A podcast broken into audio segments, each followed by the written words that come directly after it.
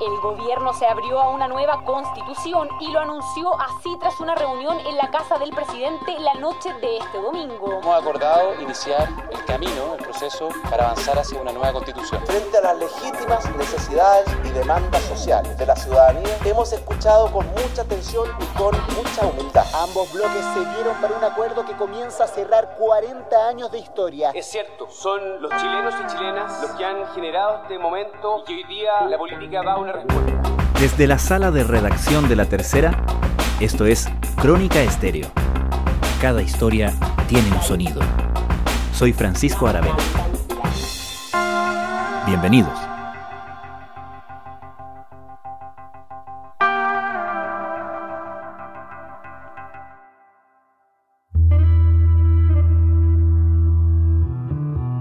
Bienvenidos a Crónica Estéreo, historia de un acuerdo Parte 1. Este domingo 25 de octubre, el electorado chileno está convocado a pronunciarse en un plebiscito sobre la posibilidad de escribir una nueva constitución y sobre el mecanismo para hacerlo. Se trata de una votación trascendental y en muchos sentidos inédita, consecuencia de un acuerdo político alcanzado el pasado 15 de noviembre que buscaba encauzar institucionalmente el descontento y la crisis social manifestada desde hacía casi un mes y poner fin a la violencia y el caos desatado en el estallido social. Este es un episodio especial de Crónica Estéreo que consta de dos partes, en entregas separadas, este viernes 23 de octubre.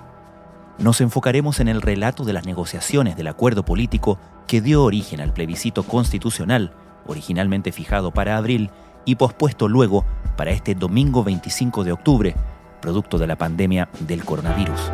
Postergar el plebiscito del 26 de abril, una idea que toma fuerza en el mundo político por la amenaza del coronavirus. 14 millones de personas están habilitadas para votar, lo que proyecta aglomeraciones en los centros de sufragio, un ambiente ideal para la propagación y el contagio que quiere evitarse con la postergación del proceso.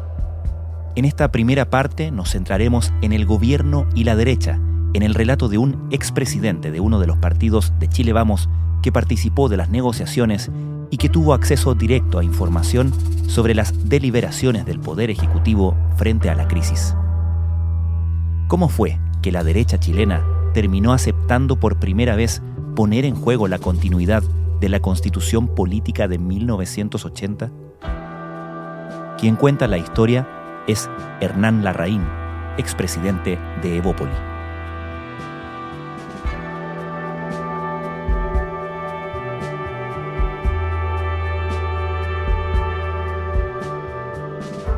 Bueno, habrá que recordar primero que después del 18 de octubre y todo lo que empezamos a vivir en términos de violencia, manifestación y protesta, el gobierno Chile Vamos empezó a hacer una serie de propuestas sociales y económicas que iban al Congreso y que buscaban darle respuesta a las múltiples demandas que emergían desde el movimiento, desde la manifestación. Y habrá que reconocer que, más allá de lo que se propusiera, daba la impresión que nada generaba contención, nada le daba conducción, nada parecía codificar lo que la gente quería. Primera prioridad respecto a lo que está sucediendo en este momento que la situación se mejore, pero ya hacia el pueblo, no hacia los mismos políticos que son los que siempre se abastecen y se llenan los bolsillos, sino que ahora se piensa en los abuelitos, en las personas con discapacidad y en las personas que tienen que trabajar y sacarse la cresta todo el mes para poder alimentar a su familia. Mi primera prioridad es el tema de la educación, la condición del CAE, porque puta, estoy estudiando yo, está estudiando mi hermana, mi mamá sola con nosotros dos, entonces no es justo tengamos que pagar tanto por la educación que debería ser un bien gratis para todos. Bueno, mi primera prioridad es que mejoremos las pensiones de los adultos mayores, que se elimine el sistema de FP y más plata para salud. Mi primera prioridad sería cambiar la constitución. Y luego de varias propuestas de distinta naturaleza, algunos empezaron a caer en una reflexión, esto por supuesto en privado, de que había que empezar a abrirse a una salida distinta, a una salida político, institucional, y el tema de la constitución empezó a emerger en las conversaciones. ¿Y cuál era la posición del gobierno frente a la pregunta sobre la Constitución? La centro derecha fue electa, Sebastián Piñera, con un programa, ¿cierto?, donde la nueva Constitución no estaba arriba de la mesa, sí estaba en el programa Guiller, había que recordar, y sí habían reformas, pero esto no era ninguna prioridad para el sector. Pero en un momento tan crítico donde da la impresión nada de lo que se proponía hacía sentido, el tema constitucional empezó a rondar en ciertas conversaciones y algunos empezaron a hacerse la idea de que podía ser una respuesta institucional a la crisis. Pero claramente esto no era del gusto de Chile Vamos ni de la centro derecha. Esto era más bien una eventual salida a una crisis que está absolutamente desbordada. ¿Y cómo se llega entonces a instalar no solamente esta idea en la discusión de Chile Vamos, sino a ese momento, ese domingo en la casa del presidente, donde el gobierno por primera vez acepta preguntarse o poner en la discusión la pertinencia de la constitución? Bueno, efectivamente ese domingo 10 de noviembre hubo una comida en la casa del presidente, estaban los ministros del comité político, los presidentes de los partidos, algunos parlamentarios, y el diagnóstico era muy crítico, muy crudo, y eso fue, creo yo, un contexto en que asumimos todos de que había que buscar salidas distintas a las que hasta ese momento se habían planteado. Frente a las legítimas necesidades y demandas sociales de la ciudadanía, hemos escuchado con mucha atención y con mucha humildad, porque nos han entregado un mensaje muy potente, a buscar juntos y aportar todos a la construcción de un gran acuerdo nacional que nos permite impulsar y con mucha urgencia una poderosa y renovada agenda social que responda a las necesidades y a las esperanzas de tantos chilenos. Y el gobierno ya había abierto algunas conversaciones más bien uno a uno con los distintos partidos y sus presidentes. El ministro Blumel había sondeado esto previo a la comida del 10 de noviembre y había una cierta apertura a, evaluarlo y analizarlo. Y claro, esa reunión obviamente de ese domingo fue una reunión muy tensa, fue por un momento crítica. El presidente le planteó a Chile Vamos, le planteó a los partidos de la coalición si esto era algo que podía estar sobre la mesa, si era una alternativa y si era una alternativa, cómo proceder frente a lo que podía ser una salida a la crisis. Y lentamente se fue generando un cierto consenso de que era una posibilidad con todas las reticencias que eso para muchos significaba. Pensemos en, lo que implica la constitución del 80 para cierta parte de la derecha. Lentamente se fue fraguando un cierto consenso, pero ese consenso respecto de abrirse a un proceso constitucional tenía un consenso súper claro para Chile Vamos, y es que en el evento de abrirnos a una nueva constitución, la ruta era un Congreso constituyente. Es decir, que fuera el Congreso Nacional quien redactara esta nueva constitución. Exacto. El gobierno se abrió a una nueva constitución y lo anunció así tras una reunión en la casa del presidente la noche de este domingo. Sin embargo, para lograr ese objetivo no está considerada la opción de hacer una asamblea constituyente. ¿Existía para ese momento la, me imagino, idea respecto de cómo caería esto en los líderes de los partidos de la oposición? Efectivamente, el ministro Blumel abrió días antes conversaciones para sondear si algo así podía flotar.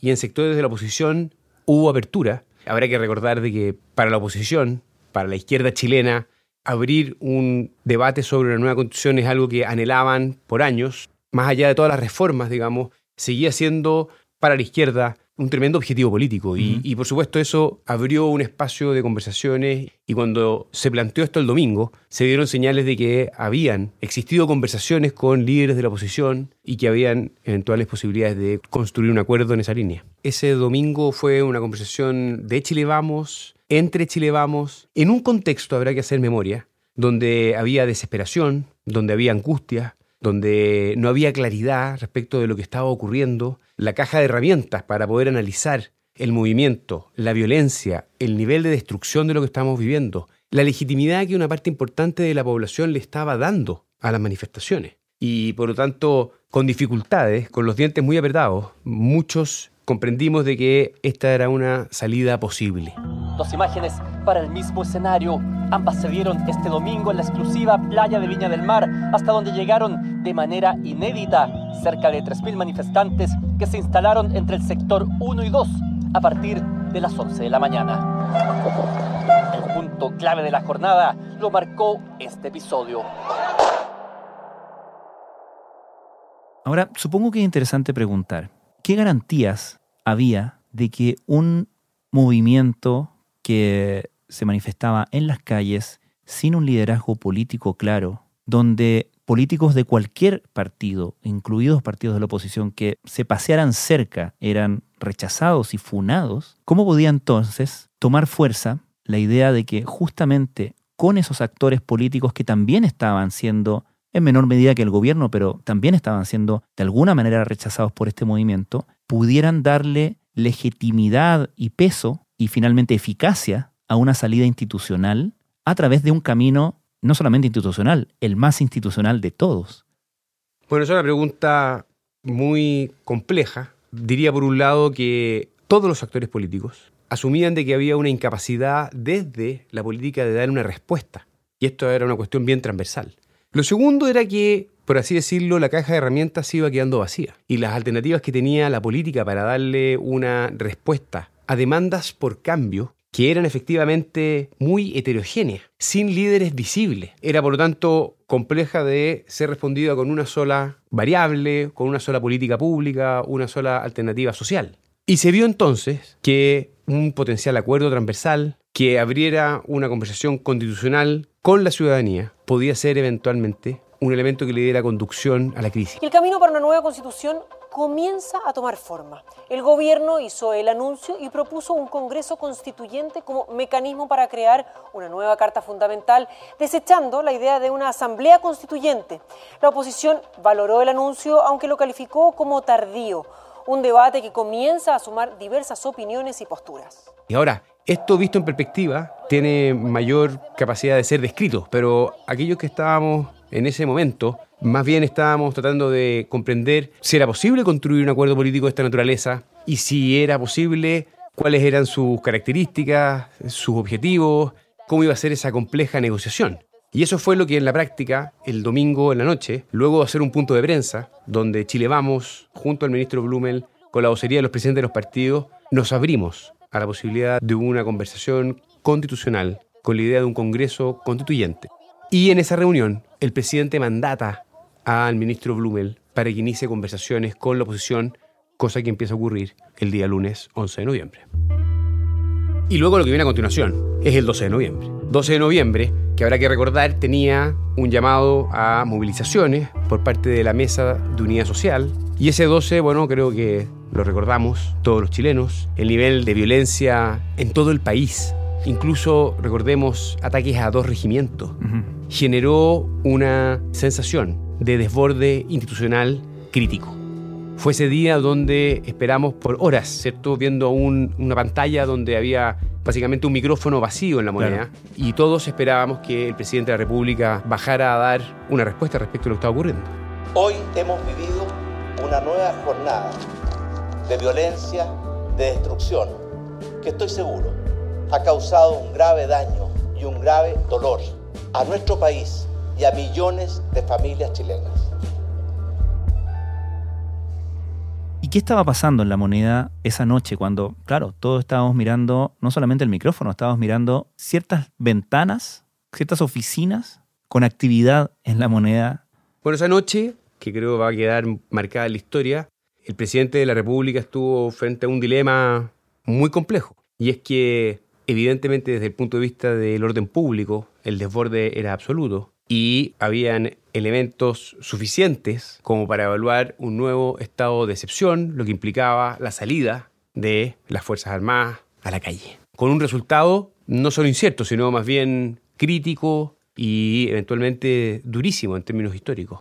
Y el presidente, luego de recibir distintas opiniones, aquí habían visiones que estaban en choque, y donde hubo un grupo donde insistió en que no accediera, no se abriera a esa posibilidad, porque los resultados podían ser demasiado inciertos y demasiado duros, que podían poner incluso en jaque la estabilidad del propio gobierno. Y ahí es donde creo que el presidente toma una decisión que solo el tiempo dirá si fue la correcta. Yo creo que fue la correcta con la información y antecedentes que hoy tenemos, y fue decir no al estado de excepción y bajar y dar un discurso que para muchos fue una suerte de no discurso, mm. pero donde él, habrá que recordar, planteó y invitó al país y a las distintas fuerzas políticas a construir un acuerdo por la paz y la nueva constitución. Todas las chilenas y chilenos de buena voluntad tenemos que hoy día unirnos en torno a tres grandes, urgentes y necesarios acuerdos nacionales. Primero, un acuerdo por la paz y contra la violencia.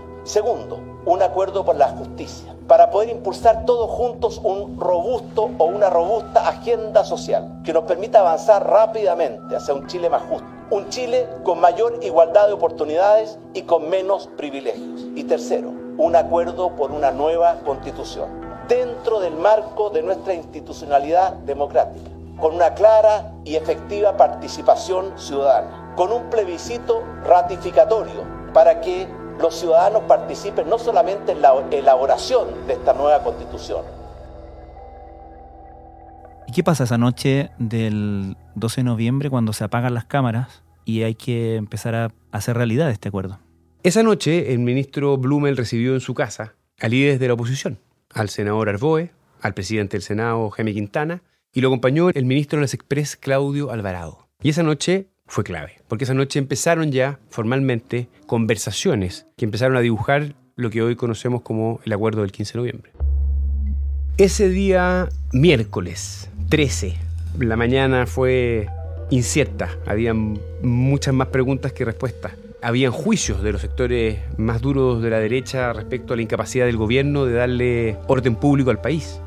Bueno, en paralelo, el ministro Blumel inició una serie de conversaciones con parlamentarios ya de Chile Vamos. Y habrá que recordar entonces que la primera etapa de conversaciones, el inicio de las negociaciones se dio en un complejo miércoles en Valparaíso, con una primera reunión que fue muy particular porque partió con algunos senadores, donde se empezó a tener esta conversación, importante el, rol que jugaba el senador Arboe, el senador Quintana, buscando darle cierta conducción. En algún momento se abrieron las puertas, entró el Partido Comunista, se llenó la sala, entraron las cámaras, se produjo una cierta tensión. Y ese miércoles siguieron las conversaciones hasta tarde en Valparaíso, con equipos que fueron ya más, más reducidos y donde empezaron a esbozarse ciertas salidas. Y nos fuimos de vuelta a Santiago sin mucha claridad y con el acuerdo de que las conversaciones continuaban el jueves 14 en el Congreso de Santiago y donde Chile Vamos iba a partir haciéndole una propuesta a las fuerzas de oposición. Llevamos 28 días de movilizaciones y usted, al igual que muchos, puede sentirse agobiado porque no se ve una salida de esta crisis social. Hoy era un día clave en muchos sentidos. Se cumple un año del asesinato de Camilo Catrillanca y una señal potente fue que su familia llamó a recordarlo de manera pacífica. Estamos entonces ya en el jueves 14, donde durante el día, y muchos recordarán a los parlamentarios, a los presidentes de partido, en los pasillos, subiendo, bajando. Fue un día de tensas negociaciones. Recuerdo que la primera postura, propuesta, fue algo así como a las 13.30 horas, donde nos tocó bajar a los presidentes de partido y hacerles la primera propuesta a los sectores de oposición. El portazo todavía se escucha. ¿Cuál era la propuesta? La propuesta no iba, por así decirlo, en apertura a buscar una alternativa distinta al Congreso Constituyente que era lo que Chile Vamos había acordado formalmente ese domingo. Pero ya en conversaciones informales y en permanente contacto con la moneda a través de Gonzalo Blumel, incluso también con el presidente, las señales eran que había que buscar alternativas distintas. Ahora, si la propuesta inicial, la postura inicial de Chile Vamos era que el Congreso escribiera una nueva constitución, eso quiere decir que la pregunta sobre si había que tener una nueva constitución que es la pregunta de la papeleta del plebiscito del 25 de octubre, ni siquiera estaba. De alguna manera se daba por hecho que la conversación tenía que ser sobre los constituyentes y no sobre si había que tener una nueva constitución. ¿En qué momento se llega a la fórmula del plebiscito de entrada al proceso constituyente, la pregunta del apruebo o rechazo? Esa es una pregunta clave en la cronología del acuerdo, porque es posterior al primer acuerdo político sustantivo que le da viabilidad a lo que hoy día entendemos como el acuerdo del 15 de noviembre. Y esto es que por una regla de dos tercios, los constituyentes fueran capaces de escribir un texto y el debate era cómo debía estar compuesta esa convención, si era 100% de ciudadanos elegidos para tal efecto o una mezcla con parlamentarios. La molestia de la centroizquierda se originó por la propuesta de Chile Vamos, eso porque la derecha no solo desechó la idea de un plebiscito de entrada, también por el mecanismo que escogió para crear una nueva constitución. Si antes apoyaban que el Congreso fuera la instancia, ahora Chile Vamos apoya la llamada convención constituyente, es decir, una mezcla entre legisladores y personas escogidas para idear la nueva Carta Magna. Su conformación, eso sí, provocó provocó indignación porque proponen que 40% sean representantes de la sociedad civil, otro 40% parlamentarios y el 20% restante expertos los que serían designados por los mismos congresistas. Ese acuerdo fue el que viabilizó lo que vino a continuación. Muy posteriormente, horas más tarde, y producto de debates que se produjeron al interior del Frente Amplio y al interior de la UDI, es donde emerge la posibilidad de que hubiera un plebiscito de entrada. Hay un pequeño accidente que contribuyó a ese acuerdo y es que el senador Coloma, a eso de las seis y algo de la tarde, si no me equivoco, se encontró accidentalmente con el diputado Gabriel Boric en el baño. Y en ese encuentro, que paradojalmente ambos contaron no se conocían, obviamente se identificaban, pero no tenían ni habían tenido contacto alguno. Uno era un senador, otro un diputado. Y de manera un poquito fortuita. En el gran espacio democrático que es el baño, ¿no? Exactamente, donde todos somos iguales. El senador Coloma y el diputado Boric plantean que los dos tercios sería eventualmente un principio que podría ordenar la conversación. El senador Coloma se abre eventualmente, cuidadosamente esa idea. Gabriel Boric dice eso eventualmente podría flotar. Desde la moneda nos llegaban los antecedentes de otros procesos constituyentes en el mundo y donde el criterio de los dos tercios había sido una regla general. Bolivia, sin ir más lejos. Y ese entonces principio de acuerdo ocurrió en un baño, que luego fue y avanzó hacia los grupos negociadores al interior de cada uno de los lotes. Empezó a configurar lo que fue lo primero. Cuando se acordó el plebiscito de entrada, lo más sustantivo ya, ya estaba sobre la mesa. Y eso entonces abrió un nuevo debate, que fue cómo ordenar entonces el itinerario de este proceso, que empezaba entonces a configurarse luego de que Chile Vamos apoyó a sectores de la UDI que levantaron esta idea, diciendo preguntémosle a la gente si este proceso va a ser democrático, participativo e institucional, si quieren o no una nueva constitución y es lo que finalmente terminó acordándose. Chile en ruta hacia una nueva constitución por la paz y por otro modelo de país. El acuerdo alcanzado la madrugada del viernes entre las fuerzas políticas oficialistas y opositoras de Chile para abrir un proceso constituyente mediante un plebiscito aspira a lograr la paz social. Ese plebiscito, con una segunda pregunta, una papeleta que habría la alternativa de que los constituyentes fueran todos electos o fuera un 50% electo y un 50% de parlamentarios, que es lo que de hecho este domingo vamos a votar. Al mismo tiempo, y volviendo al tema de la instalación de la idea del plebiscito de entrada, donde tú comentas que es una fórmula que es planteada por así decirlo, desde ambos extremos, ¿no? Desde el Frente Amplio y, la, sectores de la UDI, que plantean la necesidad de este plebiscito de entrada. Para quienes apoyan la opción del rechazo, los puso en una posición muy incómoda, ¿no? Porque de alguna manera los ató electoralmente a un resultado que en caso de ser ampliamente negativo para esa opción, afecta a todo el sector político y por extensión al gobierno. En esa perspectiva, ¿Fue un autogol de la derecha acceder a un plebiscito de entrada? Esa noche, creo yo, no hubo la suficiente perspectiva para comprender los efectos políticos que iba a tener un plebiscito al interior de la centro-derecha. Esto es, en términos prácticos, que iba a producir una unidad en la oposición, probablemente es lo, es lo único que estén de acuerdo, y una división al interior de la centro-derecha, que es lo que estamos viviendo semanas y meses de cara al plebiscito. Rechazo liderado por Andrés Salamant cuando quedan más de tres meses para el plebiscito. La justificación, el clima de violencia reinante y la falta de condena de la oposición, una que según ellos no garantiza un debido proceso constitucional. Postura contraria a la del presidente del partido que votará por aprobar una nueva constitución. Hay gente por en una opción y gente en la otra, pero tenemos que mantenernos unidos como familia. También es cierto que hay un argumento que es muy legítimo y es que debía ser las personas las que debían definir democráticamente si debíamos o no abrirnos a un proceso constitucional. Y en ese sentido creo que desde el punto de vista de los principios y las convicciones la decisión fue correcta. Desde un punto de vista político va a tener costos. Con todo, yo diría que la ciudadanía que se va a enfrentar este domingo a la papeleta, más que estar preguntándose sobre la derecha o la izquierda, sobre el gobierno y la oposición, sobre los próximos candidatos presidenciales, creo yo, está viendo en la pregunta sobre la nueva constitución la posibilidad de ser parte de un proceso de cambio y que esos cambios se den de manera democrática, donde haya una participación abierta y donde de alguna manera lo que hemos vivido sea con la participación de la ciudadanía, sea con la gente y no desde la política. Vamos a ver qué es lo que la gente elige. Yo intuyo que el apruebo va a ganar, intuyo que va a ganar la 100% electa y va a continuación a abrirse un proceso donde la ciudadanía va a tener que elegir constituyentes, donde las señales respecto de que se requiere renovación y que no hayan políticos tradicionales, que hayan ciudadanos que solo para tal efecto sean electos, no para una carrera política, sino tan solo para escribir la constitución, luego de que haya sido la propia ciudadanía la que abrió esa puerta, dota de legitimidad, probablemente la palabra más importante en lo que estamos viviendo como país, para poder buscar salidas sostenibles para el futuro.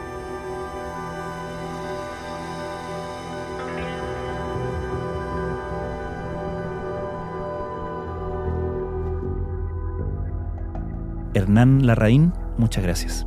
Muchas gracias, Francisco.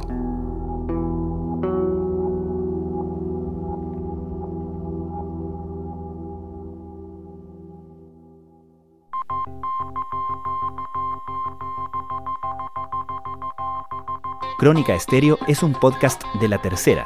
La producción es de Rodrigo Álvarez y Melisa Morales. Y la edición de quien les habla, Francisco Aravena. La postproducción de audio es de Michel Poblete. Nuestro tema principal es Hawaiian Silky de Sola Rosa, gentileza de Way Up Records. Nos encontramos pronto en una nueva edición de Crónica Estéreo.